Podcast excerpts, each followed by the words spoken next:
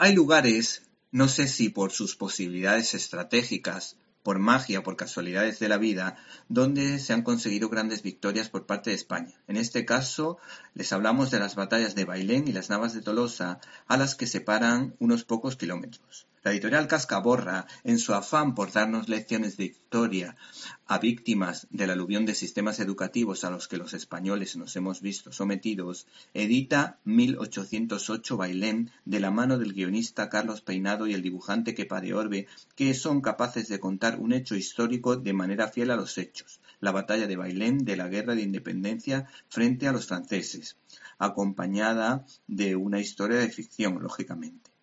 El hecho fue que el ejército del general Castaños y Reding, junto al general Verano, consiguieron.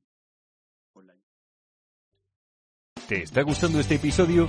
Hazte fan desde el botón Apoyar del podcast de Nivos.